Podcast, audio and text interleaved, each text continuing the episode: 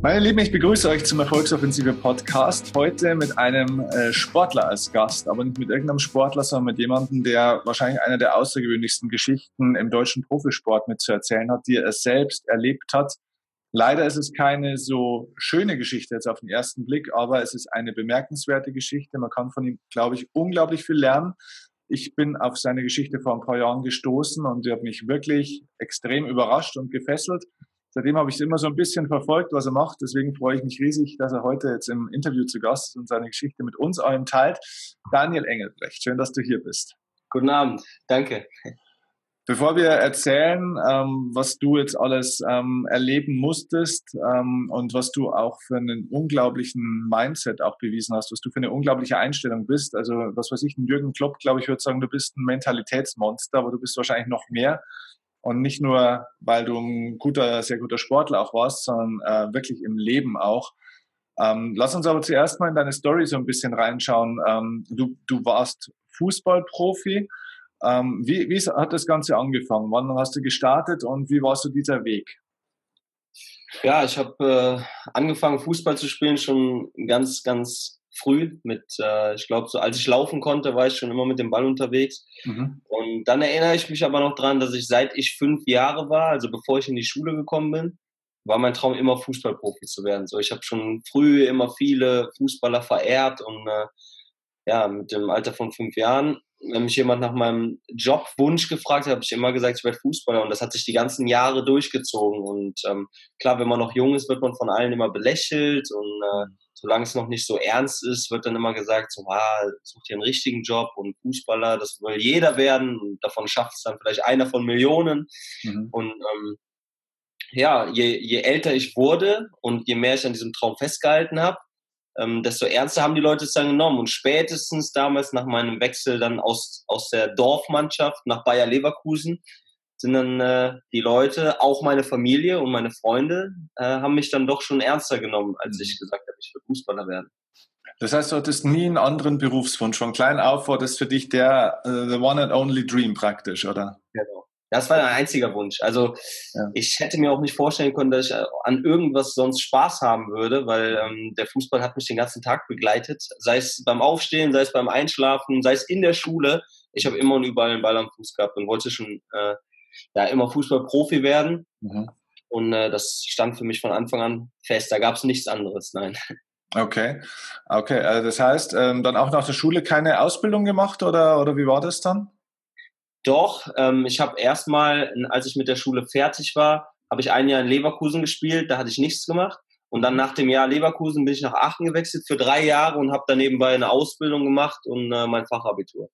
Ah, ja. Also habe ich dann äh, ja einfach, um zu wissen, wenn jetzt irgendwas passieren würde, dass ich dann trotzdem noch irgendwas in der Tasche gehabt hätte. Weil ich habe auch trotzdem damals schon gedacht oder so weit gedacht, dass wenn die Karriere irgendwann mal vorbei ist, will ich nicht mit leeren Händen dastehen, sondern will sie wenigstens sagen können, ich habe mein Abitur gemacht, ich habe eine Ausbildung abgeschlossen und mhm. deswegen habe ich es dann damals nebenbei gemacht und habe mir gesagt, wenn ich das dann in der Tasche habe, kann ich mich nur auf den Fußball konzentrieren. Okay.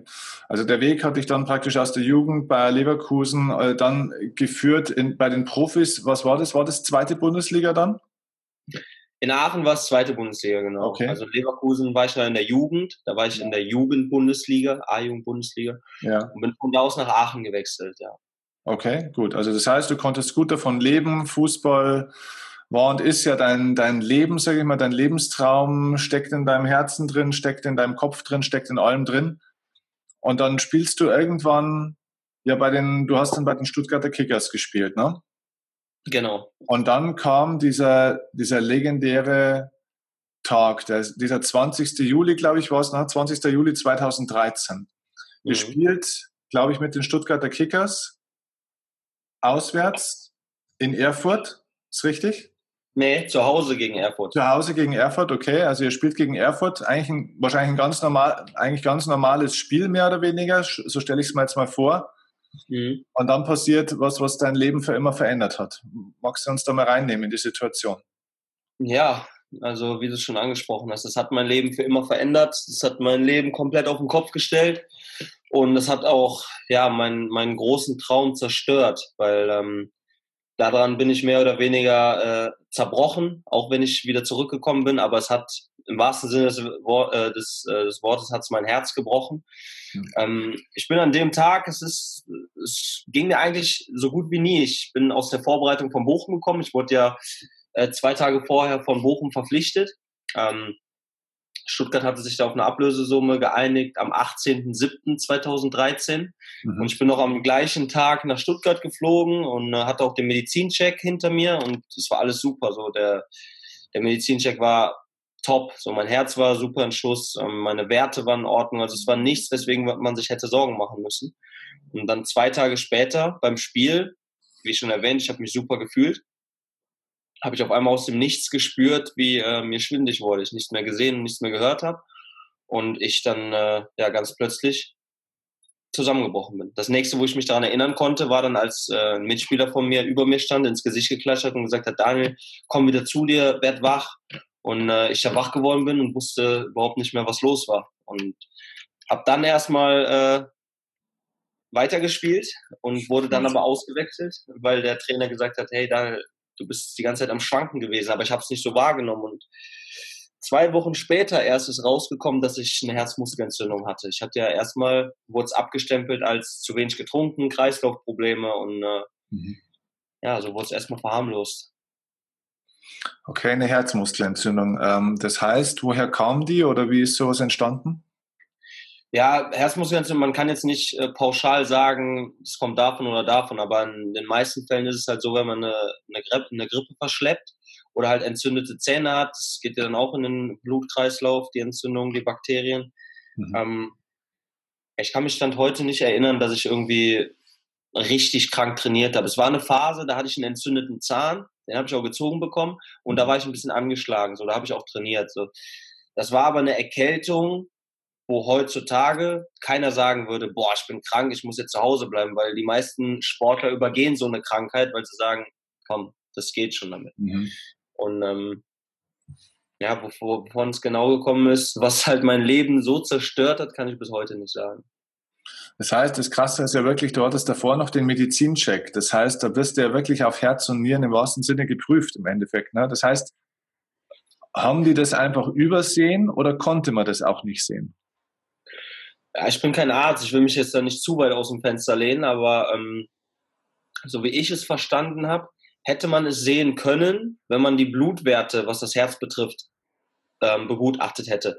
So rein vom Ultraschall her ähm, hätte man es nicht erkennen können. Also bei mir wurde es ja auch erst erkannt, als ich ins MRT kam und wirklich das Herz untersucht wurde. Da hat man gesehen, ähm, dass die eine Herzhälfte schwarz ist. Und das heißt, dass, sie, dass da eine Herzmuskelentzündung drin steckt. Daraufhin hat man dann die Blutwerte, die Herzwerte gecheckt und dann hat man gesehen, okay, der hat eine, eine dicke Entzündung, die er mit sich rumträgt. Okay. Und das ist dann erstmal bekannt. So, für alle, die jetzt äh, sich denken, na gut, Herzmuskelentzündung hört sich jetzt nicht so cool an, aber gut, Entzündung kenne ich, das tut weh, das ist jetzt nicht schön. Was bedeutet das, eine Herzmuskelentzündung? Was ist die Konsequenz daraus? Ja, da gibt es eigentlich äh, zwei Möglichkeiten. Die eine ist, ähm, die Herzmuskel Herzmuskelentzündung geht wieder raus, also man kuriert es vernünftig aus und alles ist so wie vorher. Und dann gibt es halt, halt den äh, Worst Case und das ist, die Entzündung geht raus, aber die Entzündung hinterlässt Narben. So ein Narbengewebe auf dem Herz und die sorgt halt für Herzrhythmusstörungen. Das ist, kann man sich vorstellen, wie wenn man eine große Wunde auf dem Bein hat oder auf dem Arm, da bleibt eine Narbe und man sieht sie das ganze Leben lang. Und bei einer Herzmuskelentzündung ist es so, die Narbe bleibt auf dem Herzen. Mhm. Und äh, jeder weiß, wenn er eine Narbe auf der Haut hat, er spürt das. So, dann geht er mit der Hand über die Haut und man merkt, da stimmt irgendwas nicht. Und da das Herz da extrem empfindlich ist und da eine Narbe drauf ist, unterbricht diese Narbe immer wieder diesen Blutkreislauf, wenn da ein Herzschlag reinfällt. Und dieser Herzschlag, wenn er da reinfällt und die, die Narbe unterbricht den Kreislauf, dann wird's dann kommt es zu Herzrhythmusstörungen. Die Herzrhythmusstörung ist nicht, äh, dass man mal kurz sagt, boah, das hat jetzt wehgetan, sondern die Herzrhythmusstörungen sind so, dass man denkt, boah, ich habe gerade überlebt, Gott sei Dank. Oh, okay, das heißt, da, da fällt man in Ohnmacht oder, oder wie kann man sich das vorstellen? Ja, also es kommt darauf an, wie schlimm diese Herzrhythmusstörung hat jeder Mensch. Jeder Mensch hat äh, Stolperer, Aussetzer. Ähm, es gibt keinen Mensch, wo das, wo das Herz den ganzen Tag im Takt schlägt. Da sind immer wieder ein paar Aussetzer dabei. Aber Ähm, dann gibt es halt die Herzrhythmusstörungen, die gefährlich sind, beziehungsweise die auch lebensgefährlich sein können.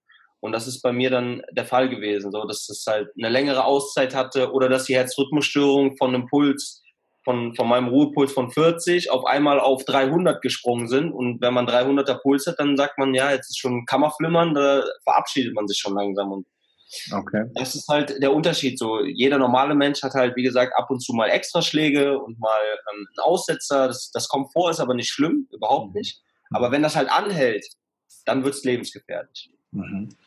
Okay.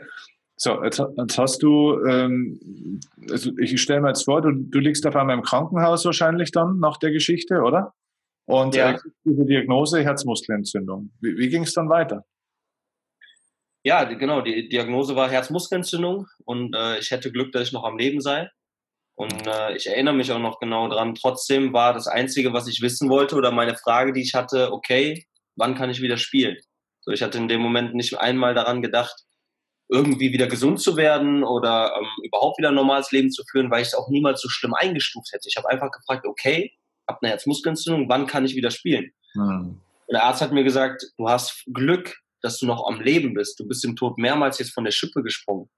Mhm. Ob du jemals wieder spielen kannst, können wir nicht sagen. Wir müssen abwarten und gucken, wie sich die Herzmuskelentzündung entwickelt. Geht sie ganz raus oder, oder bleiben bleibende Schäden bei dir?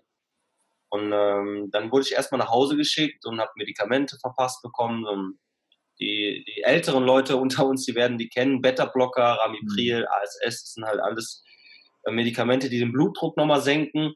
Mhm. Und wenn man einem 22-jährigen Hochleistungssportler auf einmal diese Medikamente gibt, also das ist ein, ein, Unterschied wie Tag und Nacht. So, ich habe erstmal morgens immer gebraucht, bis ich in, in Tritt gekommen bin, einen Anschub hatte und äh, hatte andauernd Kreislaufprobleme. Ich konnte nachts nicht schlafen, weil ich mir so viel Gedanken gemacht habe. Und tagsüber war ich so müde, dass ich zwischendurch immer eingenickt bin. Und hatte aber trotzdem Angst, dass es irgendwie mit dem Kreislauf zu tun hätte, weil mir den ganzen Tag schwindelig gewesen ist. Ja. Und, ähm, ja, dann ging es erstmal so weiter, dass ich bis November von äh, August aus bis November komplett ruhig gestellt wurde.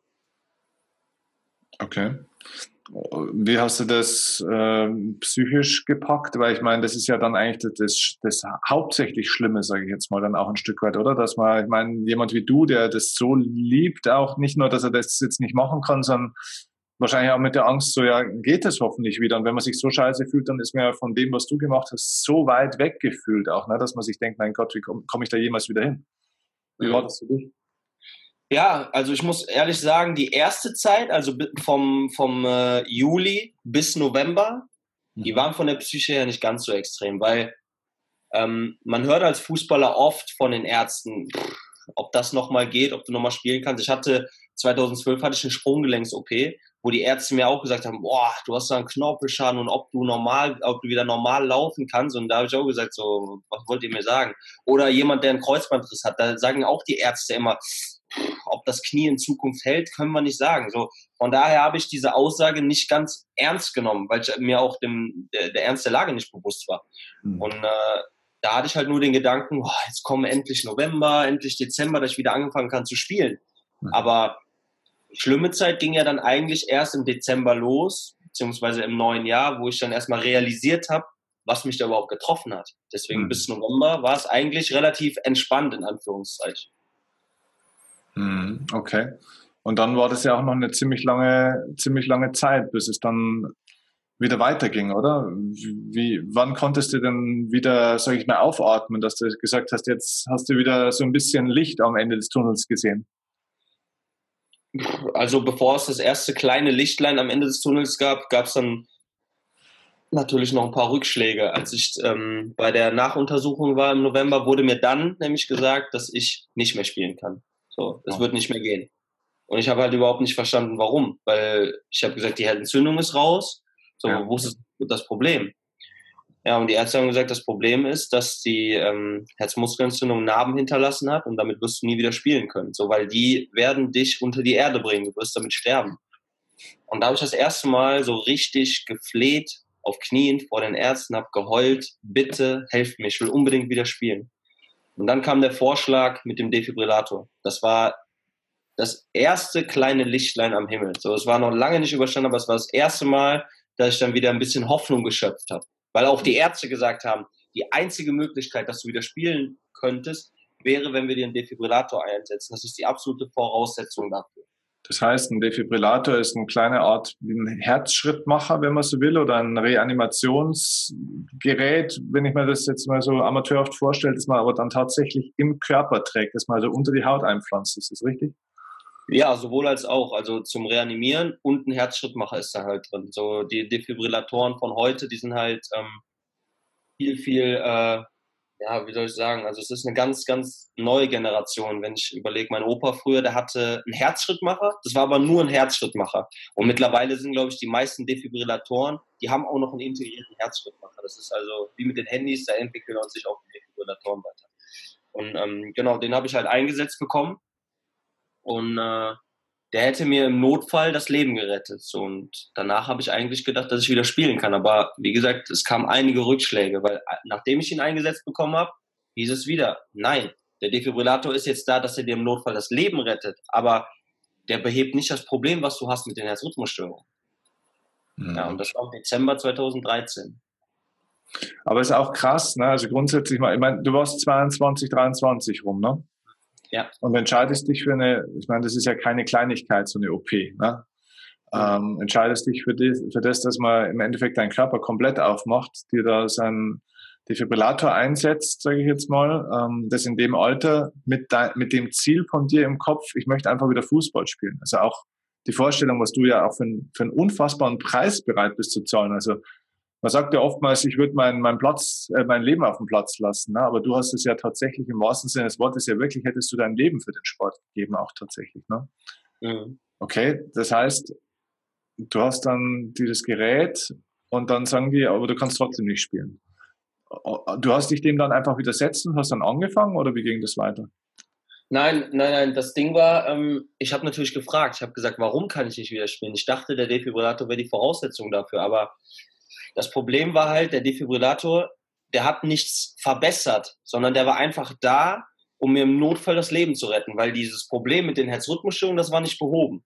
Mhm. So, und ähm, das hat man mir dann auch erklärt und äh, hat mir dann auch gesagt, so, die Entzündung ist ja raus. Es ist nur eine mhm. Frage der Zeit, dann wirst du die Herzrhythmusstörung spüren, wenn du dich vielleicht ein bisschen belastest. Aber die werden auch vielleicht so kommen.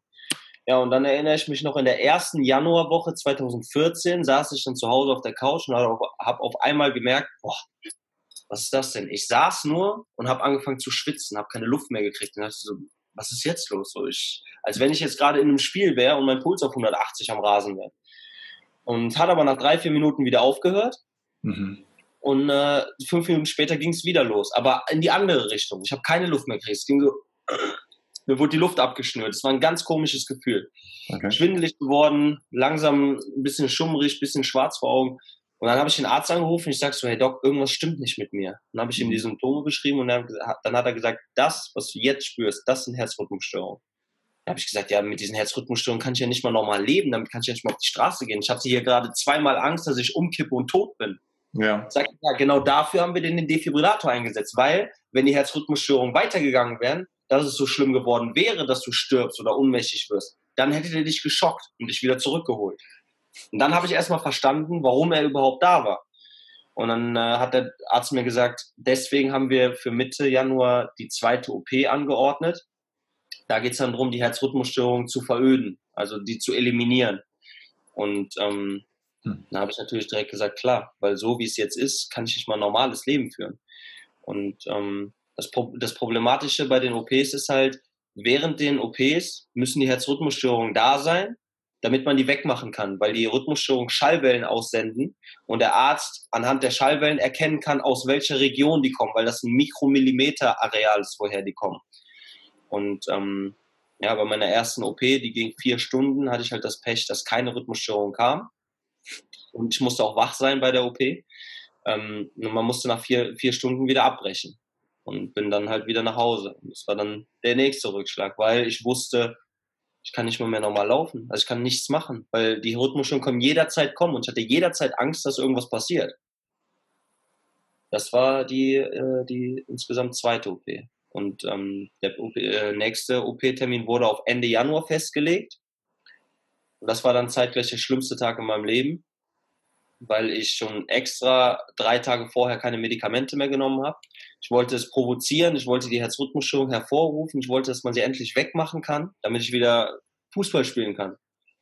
Und ähm, dann bin ich ins Krankenhaus gekommen am 28.01.2014.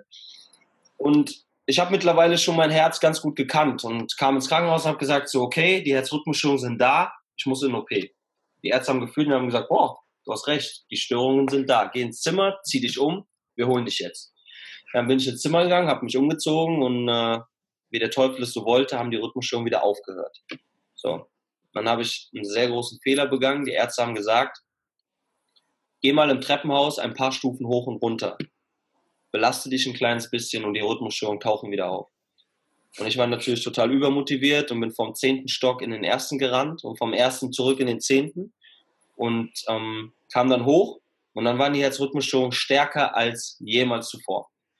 Meine Beine waren Wackelpudding, mir war schwindlig, ich hatte, langsam wurde mir schwarz vor Augen und ich habe wirklich das, was ich nur aus Filmen kannte, ich habe mein Leben an mir vorbeiziehen sehen. Ich wusste, ich war zu 100% sicher, Daniel, du stirbst jetzt, weil das, was du gerade siehst, diesen Kurzfilm, kanntest du nur aus Filmen. Und wenn du das siehst, wenn das kommt, das ist für gewöhnlich ein Zeichen, das war's. Und ich hatte auch, ich wusste auch, das war's jetzt. Ich hatte so fast abgeschlossen. Und in dem Moment, wo ich gerade zu Boden gehe, aber noch bei Bewusstsein bin, hat der Defibrillator mich geschockt und mir das Leben gerettet. Ich bin quer durch diesen Flur geflogen lag da auf dem Boden und war am Zappeln und dann kamen die Ärzte auch schon angelaufen, weil die gesagt haben, ähm, ich hätte wohl geschrien, ich habe das nicht mitbekommen und äh, haben dann gesagt, der wurde geschockt, der wurde geschockt und bin dann sofort auf, den, auf, den, äh, auf die Trage gekommen und dann in den OP runtergefahren. Ja, und auch da haben die Rhythmusstörungen sofort wieder aufgehört und äh, man konnte wieder vier Stunden nichts machen. Aber diese Schmerzen, die ich da hatte, das waren die schlimmsten meines Lebens. Es hat sich angefühlt, als wenn man von innen verbrennt und wenn von außen drei, vier Leute die ganze Zeit auf den Brustkorb eintreten. Und da habe ich halt erst das erste Mal erkannt, was diese Herzrhythmusstörungen so äh, bewirken können. Unfassbar. Ja. Ich habe hab gelesen, wenn man da dann von diesem ähm, Gerät geschockt wird, wie du es nennst, dann ähm, 800 Volt, ist das richtig? Schießen wir doch einen Körper. Volt, genau. Unglaublich. Eine Steckdose hat zum Vergleich, ich glaube, 120 oder 240, eins von beiden. Aber selbst wenn sie 240 hat, hat der Defibrillator immer noch um Vielfaches mehr. Wahnsinn. Ja. Krass. Wie hast du dich von dem wieder erholt? Da ging es dann richtig los. So, das war so von der Psyche her die schwierigste Zeit. Hm. Weil ähm, ich kam nach, dem, nach der OP, die halt wieder nicht erfolgreich war, kam ich hoch aufs Zimmer und der Arzt hat mir ähm, gesagt, ich habe eine gute und eine schlechte Nachricht. Ich gesagt, okay. Die gute Nachricht, ich glaube, wir bekommen das hin. Dafür brauchen wir aber die Besten auf diesem Gebiet, die acht Besten. Und dafür fliegen wir zusammen nach Bremen und dann machen wir das da mit den anderen Ärzten zusammen. Ich gesagt, okay, top. Und äh, die schlechte Nachricht ist, du hast diesen Schock bei vollem Bewusstsein erlebt. So, du wirst mit Panikattacken zu kämpfen haben. Ähm, wir würden dir empfehlen, psychologische Hilfe in Anspruch zu nehmen. Und ich, äh, jung und äh, motiviert wie ich war, habe ich gesagt, nee, aber ich brauche keine psychologische Hilfe, ich äh, kriege das so hin, da brauche ich niemanden für. Ja, dann hat er gesagt, gut, das ist deine Meinung, aber ich würde es dir raten und wenn sich irgendwas ändert, scheu dich nicht, uns anzurufen und zu sagen, du willst sie doch in Anspruch nehmen. Ich gesagt, alles klar. Ja, zwei Tage später durfte ich dann nach Hause und ähm, bin dann zu Hause angekommen. Ich weiß noch, meine, meine Oma und mein Opa sind da gewesen. Die haben mich ins Krankenhaus begleitet und waren dann da. Ähm, und ich bin dann schon relativ früh ins Bett gegangen. Ähm, durch die ganzen Medikamente und alles war ich richtig platt. Und bin um 9 Uhr ins Bett und konnte nicht schlafen. Es ging nicht. Es war wirklich wie eine Folter. Der Moment, wo mir die Augen zugefallen sind, war dann immer der Moment, wo ich, äh, wo ich zusammengezuckt bin, so nach dem Motto, hm. boah, nein, du darfst nicht einschlafen, weil wenn du jetzt einschläfst, hört dein Herz wieder auf zu schlagen und dann wirst du geschockt. Ich hatte richtig Panikattacken und Schweißausbrüche, dass ich noch einmal geschockt werde, weil das ist ein Gefühl, was ich nie wieder in meinem Leben erleben wollte. Das war das Schlimmste überhaupt. Und ähm, ich lag bis morgens, 5, 6 Uhr lag ich wach irgendwann ist mein Opa aufgestanden und ich habe gesagt, ich war zu dem Zeitpunkt war ich 23 Jahre alt, also ich war schon erwachsen und habe zu meinem Opa gesagt, Opa, tut mir leid, aber du musst bitte hier neben mir sitzen bleiben, weil ich habe Angst, dass ich sterbe. Ich, es geht nicht anders. Er hat gesagt, ja klar, natürlich bleibe ich neben mir sitzen und ähm, habe dann um 9 Uhr oder um 10 Uhr irgendwann gesagt, so, es hat keinen Sinn, es bringt nichts, ich kann einfach nicht schlafen. Es war wie eine Folter. Ja, und ich habe mich erstmal durchgebissen, habe gesagt, okay, scheiß drauf, den Tag überstehst du schon, vielleicht kannst du heute Abend schlafen. Ja, und ähm, dann an dem gleichen Abend ging es wieder nicht. Ich konnte einfach nicht schlafen, aber ich war, mein Körper war einfach am Ende. Und dann, auch wenn ich das Krankenhaus nicht liebe, aber ich habe dann gesagt, bitte fahrt mich ins Krankenhaus. Ich kann nicht mehr, ich muss schlafen. Ja, und dann sind wir ins Krankenhaus gefahren und dann habe ich Schlafmittel bekommen und dann ging es auch, weil da habe ich mich auch vom Kopf her sicherer gefühlt, weil ich wusste, ich bin jetzt hier und wenn irgendwas ist, ja. die Ärzte sind direkt da. Ja, und habe dann erstmal ein paar Stunden Schlaf nachgeholt und am nächsten Tag habe ich mich ganz gut gefühlt und habe gesagt, auf ein neues, ich fahre wieder nach Hause. Dann bin ich wieder zu Hause gewesen, habe mir gedacht, ich hab, bin ja äh, zu der Zeit habe ich in Stuttgart gelebt, gewohnt, aber meine Familie und meine Freunde kommen ja alle aus Köln und habe mir dann gedacht, okay, ich fahre jetzt nach Köln mit, mit meiner Oma und meinem Opa und da bin ich dann auch bei meiner Familie und meine Freunde, vielleicht kann ich mich da ein bisschen ablenken. Ja, das war nicht so. Ich war wie eingesperrt. Also ich war dann zu Hause, bin mitten in der Nacht, bin ich dann hochgelaufen, habe meine Brüder geweckt, habe gesagt so, hey, ihr könnt nicht schlafen, ihr müsst bitte, ihr müsst hier neben mir sitzen. Ich habe Angst, dass ich, dass ich sterbe. So, ich war einfach hilflos. Ich war nicht der Daniel, als dem man mich normalerweise kennt. So, der gar keine Hilfe von irgendwem braucht, der alles alleine kann. Das, das war ich nicht zu der Zeit. Und ähm, habe dann relativ schnell nach ein, zwei Wochen, nachdem ich gemerkt habe, ich kann auch nicht rausgehen, weil ich wusste, wenn ich draußen bin auf der Straße oder wenn irgendwer noch dabei ist, wenn jetzt irgendwas passiert, was mache ich dann? Ich habe einen Tag habe ich in einem Restaurant gesessen. Es hat genau da, äh, so lange gedauert, bis der Kellner kam und gefragt hat, was wir trinken möchten. Danach bin ich raus, weil ich wusste, wenn jetzt was passiert, die ganzen Leute um mich rum und so. Das Schlimmste ist dann, wenn eine Herzrhythmusstörung kommt, wenn die Leute dann noch kommen und fragen, boah, kann ich dir helfen, kann ich dir helfen, brauchst du was? Weil du kannst in dem Moment nicht reden, das geht nicht. Du brauchst die Luft zum Atmen, weil du keine Luft mehr bekommst. Ja. Dann äh, habe ich mich wohl oder übel dafür entschieden, habe gesagt, ich muss wieder ins Krankenhaus. Dann sind wir wieder nach Stuttgart, dann bin ich wieder ins Krankenhaus und habe gesagt, okay, ihr hättet recht, ich nehme diese psychologische Hilfe in Anspruch. Dann habe ich es gemacht, ob es mir geholfen hat oder nicht, kann ich nicht wirklich sagen. Also es war auf jeden Fall so, dass ich dann einen Alltag hatte und es wurde viel, viel therapiert. Ob es mir geholfen hat, kann ich nicht sagen. Es ging dann so lange, bis ich dann die nächste OP in Bremen hatte. Und in Bremen war dann der Tag, der dann äh, quasi so mein, mein Wohlbefinden um 180 Grad gedreht hat. Ich hatte die OP wieder, die ging acht Stunden lang. Und die Ärzte haben gesagt, das war somit das Schwierigste, was wir jemals hatten. So auf einer Skala von 1 bis 10 war das eine 9,99999. Und ähm, sie haben es aber geschafft nach acht Stunden. Und danach habe ich mich gefühlt wie neugeboren, weil ich lag oben auf meinem Zimmer, habe gewartet, habe gewartet, es kam keine Rhythmusstörung. So, ich war noch drei Tage im Krankenhaus, habe immer auf meinem Zimmer gelegen, aber es kam nichts mehr. Es waren keine Rhythmusstörungen mehr da. Ich habe gedacht, so, das gibt's nicht. Die haben mir gerade ein neues Leben geschenkt. Wahnsinn. Hm. Und habe dann halt drei Wochen später wieder mit dem Training angefangen. Drei Wochen später? 20.05. hatte ich die OP und am 14.06. habe ich wieder angefangen. Ja, drei, vier Wochen später. Und das war von den Ärzten auch okay? Ja, die Ärzte haben gesagt, ja, bei den Rhythmusstörungen ist es so, wenn man die mal eliminiert hat, dann sind die erstmal weg. So, die können irgendwann mal immer wieder aufbrechen, mhm. aber wenn sie weg sind, dann sind die erstmal weg, so, dann besteht keine Gefahr. Die, das Problem, weswegen ich halt die Pause machen musste, war, man fährt ja mit dem Katheter, geht man über die Leiste hoch und so, und diese Einstiegslöcher, die müssen erstmal, ähm, müssen erstmal verheilen. So, deswegen drei, vier Wochen erstmal nichts machen. Mega, Wahnsinns, Wahnsinns-Story, hey, krass. Ja. Ähm, okay, das, okay, du trainierst wieder und du kommst tatsächlich auch wieder auf das Niveau von einem Profi. Du kommst relativ schnell eigentlich im Verhältnis wieder ran an die ganze Geschichte dann, ne? Ja, weil ich auch, ähm, also ich kam relativ schnell ran, das, das lag aber auch dran. Ich habe mich auch wirklich richtig durchgebissen. Ich habe auch ich habe ja auch so, so sehr geschätzt, dass ich jetzt wieder auf dem Platz mhm. stehen darf und habe gesagt, das lasse ich mir nicht nochmal nehmen. So, ich will jetzt hier bleiben. Mhm. Und ich hatte damals auch einen äh, Athletiktrainer, der äh, Marc Rölsken, das war damals äh, unser Athletiktrainer in Stuttgart mit Horst Steffen, das war der Cheftrainer. Die, da hatte ich wirklich zwei Trainer, die mir alle Zeit der Welt gegeben haben und die auch ähm, von denen ich auch die volle Unterstützung hatte und äh, hatte quasi den, den Athletiktrainer nur für mich alleine. Der hat jedes Training nur mit mir gearbeitet. Und es ging wirklich damit los, dass ich um den Platz gegangen bin. Einfach spazieren gegangen. So, das war ja vor drei Monaten oder vor zwei okay. Monaten zu dem Zeitpunkt noch nicht möglich. Da habe ich mich ja nicht mehr mal rausgetraut. Ja. Und so Step by Step habe ich wirklich, also ich war oder bin unheimlich ehrgeizig bei sowas, äh, wollte immer mehr machen und immer mehr machen und mir ging es nie schnell genug habe ich mich schon relativ schnell wieder dran gekämpft. Gut, als Fußballer, wenn man kicken kann, kann man kicken. Also man verlernt das Fußballspielen nicht. Ähm, das Einzige, was ich halt aufholen musste, war halt die körperlichen Defizite, die ich äh, in den anderthalb Jahren verloren habe. Hm. Okay. Ähm, am 15. November 2014 hast du dein Comeback dann gegeben.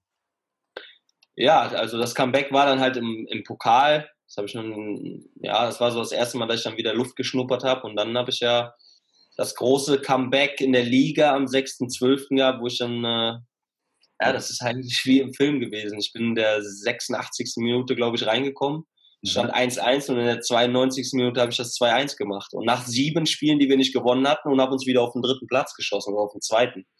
Das war schon, das war wirklich, das war filmreif. Also das kann man anders nicht sagen. An dem Tag hat einfach alles gepasst. Ich hatte das Shirt mit dem Nichts ist so möglich an, so, weil ich wusste, irgendwann werde ich wieder treffen. Und mhm. wenn ich die treffe, dann werde ich diese Botschaft rausschicken. Und dass das in dem Spiel, im Heimspiel, nach sieben sieglosen Spielen passiert ist, das war ja, wie im Film. Ja, und wahrscheinlich Mannschaft und Stadion ist auch ausgerastet, denke ich jetzt mal, oder? Alle, alle sind ausgeflippt. Also wie gesagt, meine Mannschaft, der Großteil war am Weinen, die Trainer, ich, äh, die auf der Tribüne viele, das war einfach meine Familie, jeder war, jeder war am, am Flennen, das war, das war wirklich, das war absolute Wahnsinn. Das kann man auch nicht in Worte fassen. Da kann ich heute noch nicht in Worte fassen, weil das war der emotionalste Moment, den ich in meinem Leben jemals hatte. Unglaublich. Ja. Wahnsinn. Ich glaube, ich wäre ein Gegenspieler gewesen wäre, dann hätte ich, wäre ich auch zu dir gelaufen. ja, weil ich, ich meine, die Story, die, hat die, die die Runde gemacht, denke ich mal. Ne? Das weiß ja, ja klar ich hatte das Gefühl, von denen hat sich auch nicht, hat sich auch keiner so wirklich geärgert. Ja. Die haben es gedacht, wenn einer ein Tor schießen darf, dann der, der hat es verdient. Ja, klar. Ja, es gibt echt viel wichtigere Sachen als verlieren und gewinnen einfach, ne? Genau. Wahnsinn. Okay, krass. Und du warst ja der erste Profifußballer in Deutschland, der mit einem Defibrillator dann gespielt hat, oder? Genau. Ich war der und erste. Wahrscheinlich bist du bis zum heutigen Tag der Einzige, oder? Nee, es gibt noch einen mittlerweile, der sich ah. auf meinen Rat dann auch einen hat einsetzen lassen bei meinen Ärzten. Mhm. Okay. Ähm, aber bis dahin war ich der Erste und deswegen war es halt auch ein Risiko, weil ähm, es gab keine Erfahrungsberichte dazu. Hält der Defibrillator das Stand? Weil er muss ja auch vielen Schlägen standhalten und die mhm. Bälle, die da drauf kommen. Ja. Aber ich habe es bewiesen, dass es funktioniert. Wahnsinn, okay. Und dann ging die Karriere einfach nochmal ein paar Jahre weiter praktisch. Ja, aber dann muss ich, musste ich halt auch ehrlich zugeben, so ähm, nach meinen ganzen OPs wo ich wieder angefangen habe zu spielen, bin ich nie wieder zu 100 Prozent gekommen. So was meine Leistungsfähigkeit äh, betrifft, habe ich mit 60, 70 Prozent gespielt, so von meiner Power her. Ich habe einfach länger gebraucht, um mich zu erholen. Ich habe ähm, die ganze Zeit, mein Kopf hat mitgespielt. So, ich wusste, wenn ich jetzt einen Sprint ziehe oder wenn ich mal richtig außer Atem war, das erste, was ich gemacht habe, war erstmal zu gucken, boah, ist mit meinem Herz alles in Ordnung? Mhm. Auch wenn es unbewusst war, aber der erste Griff ging immer ans Herz und an meinen Kopf, dass ich meinen Puls gefühlt habe, boah, ist alles in Ordnung. So, das mhm. hat mitgespielt. Und von meiner Leistungsfähigkeit, ich habe zwei, drei Sprints gemacht und dann habe ich länger gebraucht, um mich zu erholen als früher. Früher bin ich marschiert ohne Ende und das hat sich dann leider nie wirklich so zu 100 Prozent erholt. Und trotzdem hast du, obwohl du ja sagst, du hast nur mit 60, 70 Prozent spielen können, ja trotzdem noch ein paar Jahre dann ja auf einem sehr hohen Niveau auch gespielt. Also dritte Liga, Regionalliga, ne, sowas. Ich meine, äh, 98 Prozent aller Menschen, die jemals Sport machen, mit 100 Prozent Möglichkeit, sage ich mal, kommen nicht mal im Ansatz dahin, wo du warst mit 60 Prozent. Ne? Ja. Ähm, ja, das stimmt. Also wie gesagt, ähm, ich bin halt extrem ehrgeizig, so was das angeht. Und ich habe mir auch viel von den Ärzten oder von meinen Freunden, meiner Familie anhören müssen, dass ich doch verrückt bin und wieso ich nicht aufhöre und warum ich nicht weniger mache und wieso ich mich nicht mehr schone. Aber ich glaube, das ist halt auch der Grund, warum ich noch weiterhin äh, auf dem Niveau spielen konnte, weil ich halt immer wollte und ähm, nie aufgegeben habe und immer weitermachen wollte und auch gegen, manchmal gegen den Rat der Ärzte. Aber ähm, wenn ich das alles beachtet hätte, also wenn ich dem allen zugestimmt hätte, dann wäre ich nie wieder zurück auf den Platz gekommen, weil dann hätte ich gesagt, okay, ich lasse es jetzt sein, ich mache jetzt irgendwas anderes. Aber das kam für mich nie in Frage. Und was noch dazu kommt, was ich eben schon erwähnt hatte, also wenn man Fußball spielen kann, das verlernt man nicht. So, das, ähm, das Konditionelle und die, die, die körperliche Fitness, die muss man sich natürlich wiederholen. Aber wenn man Fußball spielen kann, dann kann man Fußball spielen.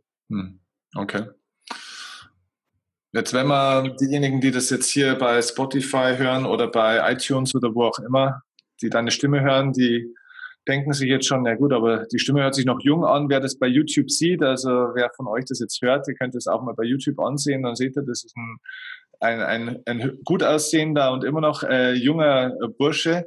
Ähm, jetzt kann man sich die Frage stellen, ja, warum spricht er denn jetzt immer in der Vergangenheitsform? Du bist nicht mehr Spieler mittlerweile, obwohl du vom Alter ja eigentlich trotzdem noch Spieler sein könntest. Weil du irgendwann gesagt hast, nee, es reicht nicht mehr für mehr oder gab es andere Gründe dann?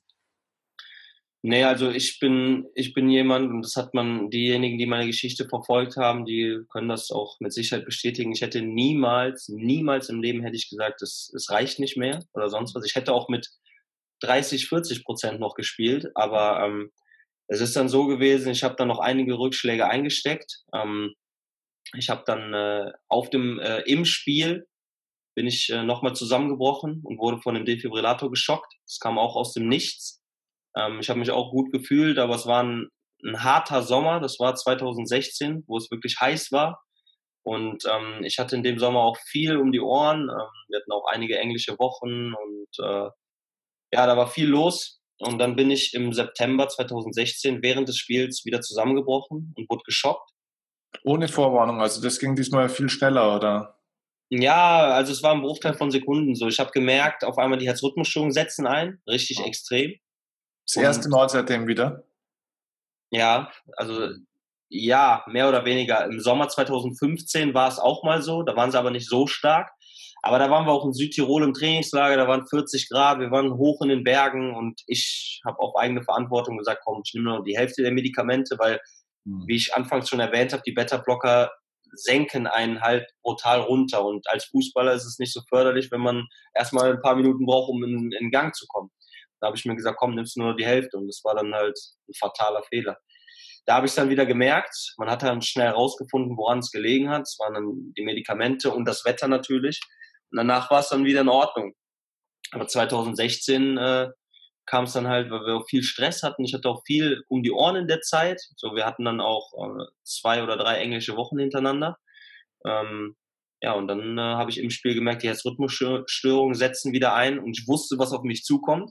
Und dann habe ich mich schon auf den Boden gelegt und dann hat es geknallt und ich wurde geschockt. Und ich habe noch versucht, das irgendwie unter den Teppich zu kehren und habe gesagt, ich habe Rückenprobleme, aber alle, die mich gesehen haben, wussten, dass ich geschockt wurde, weil dieser Schock, der lässt mich nicht ruhig liegen. Ich zuck ja zusammen. Und ähm, danach war halt wieder die Aussage, lass es endlich sein, hör auf. Und ich musste nochmal operiert werden. Bin dann, äh, nee, habe erstmal Pause gemacht, bis Dezember, sollte wieder mit dem Training anfangen und dann wurde festgestellt, dass ein Kabel kaputt war vom Defibrillator durch die ganzen Schläge, durch die Bälle, alles was damit zu tun hat. Ähm, und wurde dann im Januar 2017 nochmal operiert. Das Kabel wurde ausgetauscht und habe dann im März wieder angefangen, März 2017, habe wieder angefangen zu spielen. Ja, und ähm, dann wurde ich im äh, Juni, 26. Juni 2017, beim Training nochmal geschockt bin beim Training aus dem Nichts zusammengebrochen und es war auch nicht mal wirklich anstrengend, weil es war das erste Training, war Auftakt. Aber ich wusste halt, Daniel, wenn jetzt was, ich, mein Kopf, das war die Psyche. Ich wusste, Daniel, du bist jetzt hier. So, äh, Fernsehen war da, Zeitung war da, alle möglichen von der Presse waren da und ich wusste, wenn jetzt was passiert, jeder sieht's wieder. Und ich wollte dieses Image der Herzkranke, wollte ich unbedingt weghaben. Ich wollte nicht mehr der Herzkranke sein. Und ich wusste, wenn jetzt was passiert, dann bin ich wieder für jeden, der mit den Herzproblemen und der hat da was und hat da was, und dann äh, bin ich wieder zusammengebrochen und wurde geschockt. Also und das wurde war dann, dann die Belastung aufgrund der Psyche, gar nicht aufgrund des Körpers. Ja, genau, die, die Psyche hat da mitgespielt. Die Psyche ist auch ein großer Faktor bei sowas. Und dann bin ich im Juli 2017 nochmal operiert worden. Ähm, das sechste Mal dann mittlerweile. Und habe dann gesagt, ich will wieder spielen. So, und die, der Arzt hat gesagt, Daniel, nimm diesen Rat an von mir. Ich sage dir den jetzt nur noch einmal. Hör endlich auf, weil das nächste Mal wirst du vielleicht nicht überleben oder du wirst im Rollstuhl landen. Und das wollen wir alle nicht. Wir wollen nicht, dass du schon unter der Erde bist. So, du hast allen bewiesen, dass man es schaffen kann, wenn keiner mehr mit dir rechnet. Du bist mehrmals wieder zurückgekommen. Du hast so viele Schocks eingesteckt. Du bist so viele Rückschläge eingesteckt. Aber jetzt lass es endlich gut sein, weil deine Familie oder deine Freunde, die werden es dir auch nicht verzeihen, wenn du auf einmal weg bist. Mhm. Und dann habe ich gesagt, ich gebe mir jetzt bis Dezember 2018 Zeit. Und wenn es dann nicht mehr klappt, dann höre ich auf. So, und dann äh, hat sich dann aber schon im Januar 2018, ja, hat sich dann das mit Bochum ergeben, mein alter Verein, ähm, dass die mir einen, äh, drei Jahres, einen Zwei-Jahres-Vertrag als Trainer geben würden. Und dann habe ich gesagt, okay, ich ziehe erstmal einen Schlussstrich und ähm, wird jetzt schweren Herzens diesen Weg einschlagen. Hm.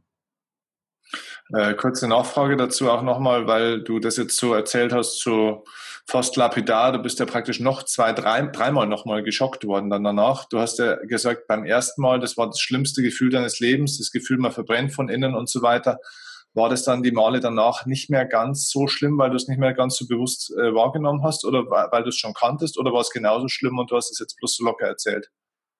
Ja, also im Gegenteil, also bewusst war es mir schon. Es war, es war mir sehr bewusst. Ich wusste ja auch, was jetzt auf mich zukommt. Mhm. Aber ähm, beim ersten Mal war halt dieses Ungewisse, dieses, ähm, ja, es ist schwer zu beschreiben. Beim ersten Mal war es so, ich wusste nicht, dass der Defibrillator mich schockt. Und ich wusste nicht, wie sich das anfühlt.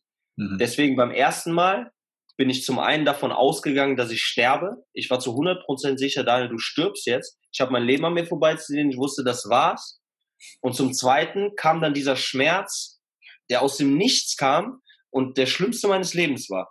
So diese beiden Sachen zusammen, das war das schlimmste Erlebnis. So beim zweiten Mal war es so, dass ich die Herzrhythmusstörung gemerkt habe, aber ich wusste, okay, der Defibrillator wird dich jetzt gleich schocken. Bereite dich darauf vor. So okay. und da habe ich mich schon, was meinen Kopf betrifft, habe ich mich schon darauf vorbereitet. Was jetzt nicht heißt, dass ich danach aufgestanden bin und gedacht habe, boah, gut, ich wurde geschockt, ich kann wieder weiterspielen. Im Gegenteil, nach jedem Schock habe ich mindestens ein halbes Jahr, wenn nicht sogar ein Jahr gebraucht, bis ich vom Kopf her damit klargekommen bin, dass ich überhaupt wieder was machen konnte. Weil die Zeit danach war erstmal so, dass ich mich nichts mehr getraut habe, weil ich Angst hatte, dass es wieder losgeht. So mhm. heißt lockere Läufe oder mich nur ein bisschen belasten. Das ging nicht. Da hatte ich einfach zu viel Angst vor. Aber so schlimm wie beim ersten Mal ist es nie wieder gewesen. Also es ist natürlich schmerzhaft nach wie vor gewesen, aber das erste Mal hat alles übertroffen. Hm. Wahnsinn, okay. Ähm, du hast vorhin, kurz bevor wir aufgenommen haben, hast du äh, ja erzählt, dass du äh, jetzt auch neue Ziele hast, sage ich mal ein Stück weit. Ne? Also das heißt, du bist jetzt ähm, ja eigentlich mit der Perspektive im Scouting aktiv zu sein. Oder wo, wo sind jetzt, wo sind jetzt deine Ziele, deine Pläne? Wo geht es jetzt hin, wenn jetzt das Spielen weg ist? Ähm, was ist jetzt der Plan? Ja, also ähm, der Plan ist so, ähm, ich bin halt beim VfL Bochum und äh, da gibt's mehr als genug zu tun. Hm. Deswegen ähm, sind die Wege da auch breit gefächert. Äh, ich bin gekommen als äh, Co-Trainer von Dimitrios Gramotzis, der ähm, mittlerweile in die zweite Liga gewechselt ist. Und ähm, ja, während der Zeit habe ich dann auch noch die Scouting-Abteilung im Nachwuchsbereich übernommen, weil ich gesagt habe, so das Scouten, das interessiert mich sehr und ich gerade mal drei, vier Monate dabei war und gesagt habe, ich würde mir hier gerne beides angucken. So und als Co-Trainer ist es auch möglich, so dass man sich das auch angucken kann. Ja und dann ist äh, mein mein Kollege Gramozis nach Darmstadt gegangen und so von heute auf morgen stand, äh, waren ich und der Nachwuchsleiter Alexander Richter, haben wir dann die, über, die U19 übernommen, so in, interimsweise. Und das machen wir jetzt auch noch. Ähm, und das zieht schon sehr viel Arbeit mit sich. So jetzt erkenne ich halt auch wirklich erst, wie viel Arbeit dahinter steckt. So was, äh, was mhm. der äh, Dimitrios Kamotzis vorher für eine Arbeit hatte. Und ich muss sagen, es macht mir auf jeden Fall Spaß, macht mir großen Spaß, mit den Jungs zu arbeiten. Ähm, Zumal äh, die Jungs auch für mich keine unbekannte Truppe ist. Ich hatte die ja schon die ganze Saison über und dann ähm, plötzlich ähm, mit dem äh, NLZ-Leiter die Mannschaft zu übernehmen, war dann schon nochmal ein Sprung, eine Herausforderung, aber es macht Spaß und ähm, ich habe nach wie vor immer noch den Finger auf der, auf der Scout, Scouting-Abteilung, dass ich da auch immer noch was machen kann. Im Moment, wie gesagt, es gibt halt viel zu tun. Ich bin halt in beide Richtungen unterwegs. Okay. Ähm, aber du hast dich für dich noch nicht entschieden, ob es mehr in die Scouting-Richtung oder mal in die Profi-Trainer-Richtung gehen wird? Ja, ähm, ich mache halt parallel trotzdem meine Trainerscheine weiterhin. Mhm. Und ähm, die Saison gucke ich jetzt, wie sie zu Ende läuft. Und dann äh, nächste Saison werde ich dann äh, schauen, wohin mich der Weg führt. Aber geplant ist Stand jetzt erstmal, dass ich nächste Saison nur noch das Scouting mache, Scouting-Abteilung übernehme. Okay. Dann kann ich auch in Ruhe meine Trainerscheine weitermachen. Und ähm, dann werde ich sehen, wohin mich der Weg führt. Weil wie gesagt, so das, das Trainer-Dasein macht mir Spaß, aber das Scouting macht mir auch Spaß. Und mhm. ich will mich in, in, beiden Bereichen jetzt weiter verbessern, dass ich halt auch flexibler bin. Mhm. Okay. Du hattest als Kind einen großen Traum, den, den Traum, Fußballprofi zu sein. Den Traum hast du dir erfüllt. Auch wenn dieser Traum jetzt ja früher zu Ende ging als geplant und erwünscht und äh, auch, sage ich jetzt mal, zum Teil auch äh, viele Anteile von Albträumen mit sich hatte. Was ist heute ein Traum? Hast du einen neuen Traum? Ja, da muss ich, muss ich ehrlich gestehen, ähm, dadurch, dass äh, die Gesundheit meinen Traum so brutal zerstört hat, wirklich schon in so jungen Jahren und in der Zeit, wo ich gerade auf dem Weg nach oben war, wo ich gerade von Bochum gekommen bin, aus der zweiten Liga nach Stuttgart gekommen bin, das war schon wirklich brutal.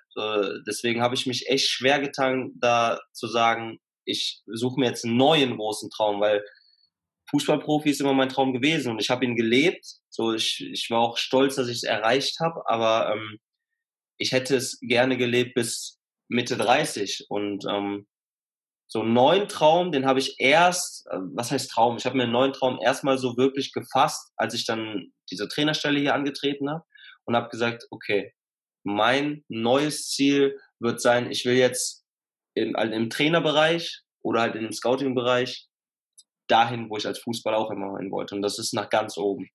Und ähm, kann da halt nur dreimal aufs Holz klopfen, dass, äh, dass ähm, die Gesundheit mich lässt. Ja. Mhm. Was hast du denn für dich aus, aus der Zeit an Learnings mitgenommen? Gibt es so ein, zwei, drei Learnings für dein Leben, die du aus dem Ganzen mitnimmst? Definitiv, ja. Ich war früher immer ähm, ein, ein, Mensch, der sich äh, bei Verletzungen ähm, oder halt auch schlechten Leistungen einen Kopf gemacht hat. Und damit meine ich nicht normalen Kopf gemacht, sondern tagelang, tagelang, dass ich mir selber vorgeworfen habe, warum hast du das gemacht? Warum hast du das gemacht? Wieso hast du das nicht besser gemacht? Und ähm, bei Verletzungen, da ich gedacht, oh Gott, jetzt bist du drei Wochen raus, scheiße, scheiße, was machst du jetzt? Heutzutage sehe ich das viel entspannter. So wenn, äh, wenn jemand eine Verletzung hat, sei es ein Bänderriss oder halt auch ein Kreuzbandriss, sage ich natürlich, ist scheiße, so du fällst jetzt eine Zeit lang aus, aber es geht nicht um Leben und Tod. So du bist du bist wieder da. So, und das, was ich halt auch mitgenommen habe aus dieser Zeit, ist zum einen das, dass ich halt diese Sachen entspannter sehe und ähm, dass ich äh, die Sachen halt viel mehr wertschätzen sollte, weil man weiß die Gesundheit wirklich erst dann zu schätzen, wenn man sie verloren hat, so wie es bei mir der Fall war. Mhm. Und ähm, ja, deswegen, das ist dann auch wieder breit gefächert. So, man verbringt automatisch mehr Zeit mit den Menschen, die man liebt, weil man nicht weiß, wie lange man diese Zeit noch hat. Man denkt sich immer oder man sagt immer, oh, mir wird sowieso nichts passieren oder das passiert da, aber hier wird sowas eh nie passieren. Aber hm. genau das ist der Fehler und deswegen versuche ich halt die Zeit mit den Menschen, die ich liebe, zu genießen und auch die Sachen, die ich machen kann und woran ich Spaß habe, auch zu genießen und das alles so mitzunehmen und nicht mir darüber Gedanken zu machen, warum hat das nicht geklappt, warum hat das nicht funktioniert. Hm, also, und also neben dem, ähm, also ich denke mal zuerst, also nimm viele Dinge nicht so ernst und so wichtig, so dramatisch ist praktisch ein Learning. Das zweite Learning ist, du achtest wahrscheinlich mehr auf dich selbst, deutlich besser, schätze ich jetzt mal. Ne? Gehst vielleicht ein bisschen nachsichtiger auch mit dir selber um an der Stelle? Ja, das definitiv, also sehr viel nachsichtiger. Also wenn ich jetzt äh, mittlerweile mal krank bin, ja. so ich kann ja mittlerweile heutzutage kann ich ja, ich trainiere öfters mal mit äh, mit den Jungs, mit mit meiner Mannschaft trainiere ich auch mal mit und ich gehe auch noch zwei, dreimal die Woche gehe ich ins Fitnessstudio, wo ich halt mich auch auspower, weil mir fehlt ja was. Ich habe ja. jahrelang Profifußball gespielt, so mir fehlt ja diese Belastung. Und ähm, wenn ich aber erkältet bin, oder nur, nur äh, leicht erkältet bin, so mhm. dann lasse ich Dann gehe ich nicht zum Training, also nicht ins Fitnessstudio, so zum, zum Training zu meinen Jungs gehe ich trotzdem, aber ich kriege dann nicht mit, ich halte mich dann mhm. zurück. Mhm. Ähm, da bin ich schon extrem vorsichtig geworden. Das habe ich daraus, daraus gelernt. Aber ähm, was man nicht falsch verstehen sollte, ich sehe viele Sachen entspannter, mhm. was aber nicht bedeutet, dass ich nicht mehr so ehrgeizig bin wie früher. Das mhm. auf keinen Fall. So, wenn ich irgendwas will, dann will ich das auch, dann ziehe ich das bis zum Ende durch. Ja, aber du achtest mehr auf den Weg dorthin. Der, der Wille genau. zum Ziel und zum Erfolg ist der gleiche, aber den, du beschreitest einen anderen Weg, ne? Genau, das trifft es auf den Punkt, mhm. ja. Ja, und du genießt äh, mehr die Zeit wahrscheinlich auch, äh, diese Momente, die man auch hat mit, mit, du hast gesagt, mit Menschen, die man liebt, sage ich jetzt mal auch mit Familie, weiß ich nicht, Freundin, Frau, ich weiß gar nicht, ob du eine Freundin hast oder so, aber ähm, mit, mit Menschen, die da, die da halt richtig, also machen wir hier gleich einen Aufruf, aber du kriegst wahrscheinlich sowieso tausend Angebote. Ähm, ja. Naja. dabei gewesen. ja, gut, okay. ja, aber das ist äh, natürlich auch was, ne? dass man also Momente mit äh, Menschen, die man sonst oftmals ja für ganz normal empfindet, dass die für dich eben alles andere als normal sind, weil du die andere Seite, ich meine, du warst so tief, äh, wie fast noch kein anderer Mensch war von seinem Gefühl, ne? körperlich wie seelisch. Ja. Das. Ja, hey, Daniel, echt, also echt eine unfassbare Story. Ich meine, ich habe ja auch am Anfang gesagt, ich habe deine Geschichte verfolgt und so. Wenn du jetzt so mal diese Details erzählst und vor allem, wie du das erzählst, ich finde, du kannst es unglaublich gut auch erzählen, ohne leidend zu sein, aber einfach, boah, also ich, ich konnte schon jetzt echt, echt richtig krass mitspüren, so im Ansatz. Es ist unglaublich und ähm, ich weiß, es, es gibt einen Kollegen von mir, der war Basketballprofi. Mhm. Und ähm, es war auch sein großer Traum und der konnte dann aufgrund von einer schweren Rückenverletzung, musste der diesen Traum beerdigen. Und ähm, der war noch jünger damals und ähm, war auch komplett am Boden zerstört. Und dem hat sein Trainer damals einen Satz mitgegeben und das finde ich einen sehr, sehr, sehr guten Satz. Und ähm, der Satz heißt, ähm, wenn, wenn dieser Traum, wenn dieser Traum irgendwann zu Ende ist, dann heißt es im Endeffekt, dann, dann sagt das Leben zu dir, hey, pass auf, ich habe noch was Besseres mit dir vor. Und das hört sich am Anfang jetzt immer so ein bisschen oh, pathetisch an und so weiter, aber alles in allem ist es natürlich so. Die Frage ist ja, warum passiert dir das? Warum passiert das nicht irgendeinem anderen? Ne? Die Frage hast du dir wahrscheinlich schon eine Milliarde Mal gestellt. Das ist auch die Frage, die ich mir bis heute stelle. Jeden Tag, wenn ich im Bett liege, warum ich? Wieso ist mir das passiert? So, es gibt, ich wünsche das niemandem, nicht mal meinen schlimmsten Feinden. Aber ich denk, liege dann im Bett und denke mir, es gibt Kinderschänder, es gibt Vergewaltiger, es gibt Mörder. Warum, warum? Die haben es verdient. Wieso kriegen die es nicht? So, das ist eine Frage, die kann ich wirklich. Vielleicht deswegen, weil es deine Bestimmung ist, damit was Positives zu bewirken, weil es andere nicht können. Du kannst mit, mit Worten und mit deiner Sprache, du kannst es so gut rüberbringen. Du hast so eine, so eine gute Art, jemanden auch da ins Herz zu sprechen, im wahrsten Sinne des Wortes. Und das können andere halt vielleicht nicht. Und vielleicht ist der Perspektivwechsel, dass man irgendwann dahin kommt und sagt, es fühlt sich wie eine Strafe an. Aber es ist vielleicht ein Geschenk. Ein Geschenk, wo, wo du sagst, wenn, wenn, weißt du, wenn, wenn du das alleine für dich tragen musst, dann ist es eine Bestrafung. Wenn du aber das nutzen kannst, um anderen Menschen vielleicht das Leben damit zu retten, oder und gar nicht jetzt nur in Bezug genau auf diese Sache, die du hast, sondern auch das Leben zu retten in einem psychisch-emotionalen Sinn, dass wenn man deine Geschichte hört, wenn das Menschen hören, dass sie über ihr Leben auch anders nachdenken, dass sie Dinge anders sehen. Ich merke das oft, wenn ich meine Geschichte erzähle. Meine Geschichte im Vergleich zu deiner Geschichte ist, ist verschwindend gering. Und trotzdem verändern Menschen dadurch ihr Denken und teilweise ihr Leben. Da passieren unglaubliche Sachen. Und auf einmal stelle ich fest, bei den schlimmen Dingen, die mir in meinem Leben passiert sind, mit Verlusten jetzt zum Beispiel, ich habe Gott sei Dank nichts Körperliches, aber andere Sachen reichen manchmal auch, mhm. dass du manchmal sagst, okay, diese Sache, die passiert ist, ist eine Katastrophe und ich möchte es am liebsten so anders machen, aber es ist so, wie es ist. Und daraus mache ich jetzt ein Geschenk für andere. Und auf einmal kriegt diese Sache, die, sage ich mal, vielleicht einen Traum zerstört hat, aber trotzdem eine andere Gewichtung, weil es viele andere Träume und Leben gerettet hat. Und du, ich glaube, es passiert dir deswegen oder es ist deswegen dir passiert, weil du diese Kraft besitzt und du hast eine unglaubliche Kraft auch, daraus was Großes zu machen ähm, und, und damit vielleicht auch wirklich Leben zu retten. Und das können andere nicht. das, ich hoffe, dass ich irgendwann auch so sehen kann, dass ich sage, okay, das hatte seinen Grund, weil man sagt ja, alles hat ja seinen Grund und ich sehe es auch so wie du, definitiv. Und es hat ja jetzt auch nicht nur schlechte Seiten gehabt, sondern ähm, was mir natürlich auch ein Lächeln ins Gesicht zaubert oder wo ich dann auch immer gerne dran denke, ist, wie du schon sagst, dass ich vielen Menschen damit helfen konnte. Ich weiß nicht, wie viele Menschen es waren in der akuten Zeit, wo sich die Eltern, wo sich, kind, wo sich die Eltern gemeldet haben, weil deren Kinder Herzprobleme haben und äh, die nicht wissen, was sie machen sollen. Oder die sagen, ich habe deine Geschichte gehört und ich habe da so viel Motivation rausgezogen. Oder die gesagt haben, hey, mein Sohn hat auch einen Defibrillator und der will wieder Basketball spielen oder Handball spielen, aber der braucht so eine Schutzvorrichtung, wie du sie hast. Und da waren unzählige Menschen dabei und halt auch Kinder, die noch so jung waren, wo da, da erfreut sich halt mein Herz, wenn ich denen helfen kann und die dann ihr Leben ganz normal weiterleben können. Da gebe ich dir auf jeden Fall recht. So, das, genau. das befürworte ich, definitiv. Ja, weil ich, vielleicht gibt es für dich einfach eine größere Bestimmung als nur ein herausragend guter Fußballer zu sein. Vielleicht war das das Mittel zum Zweck, um dorthin zu kommen, wofür du vielleicht tatsächlich eigentlich hier auf der Welt bist. Und es gibt einen Grund dafür, dass du hier bist und dass du immer noch hier bist, weil sonst hätte ich äh, der liebe Gott oder wer auch immer schon mal irgendwie genau. in Pause geschickt. Ja, ja? Ich meine, du bist, gesagt, nein, du bleibst noch unten. Ja, eben, weißt du, du bist ja da. Also ich meine, das ist ja kein, kein Zufall, äh, sondern es gibt ja einen Grund dahinter. Und ähm, ich meine, du bist ausgestattet mit vielen Talenten, mit diesem Wahnsinns Ehrgeiz, mit diesem unfassbaren Durchhaltevermögen. Auch Talente sind kein Zufall. Ne? Talente ja. Ja, kommen ja irgendwo her. Ja, wo kommen sie denn her? Diese Art von Talenten wird ja auch nicht vererbt.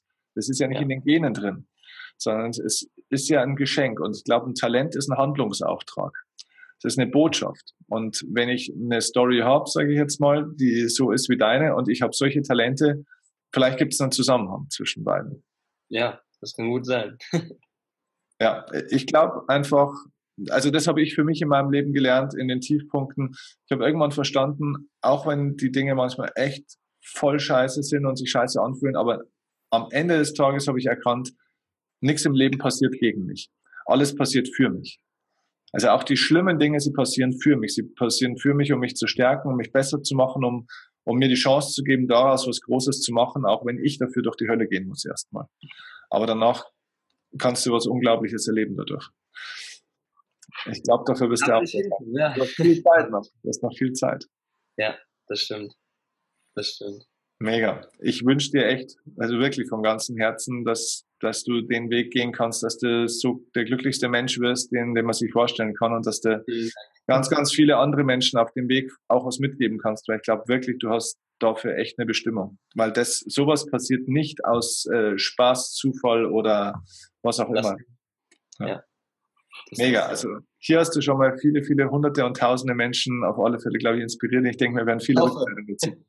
Wie kann man mit dir in Kontakt treten? Kann man, kann man irgendwie mit dir in Kontakt kommen, ähm, wenn jemand, der das gehört oder gesehen hat, wenn der das Bedürfnis hat, dir zu schreiben oder irgendwie, was gibt es für Möglichkeiten?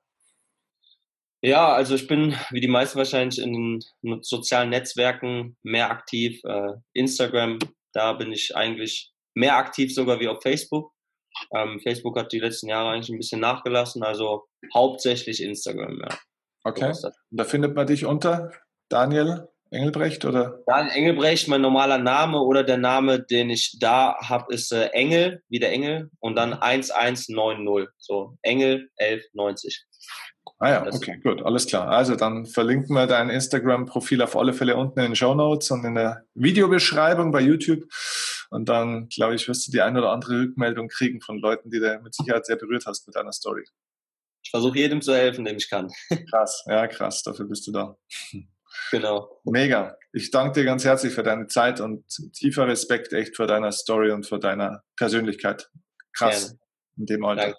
Sowieso krass. Cool. Mach's gut. Ciao, ciao. Uns dieser Weg auch mit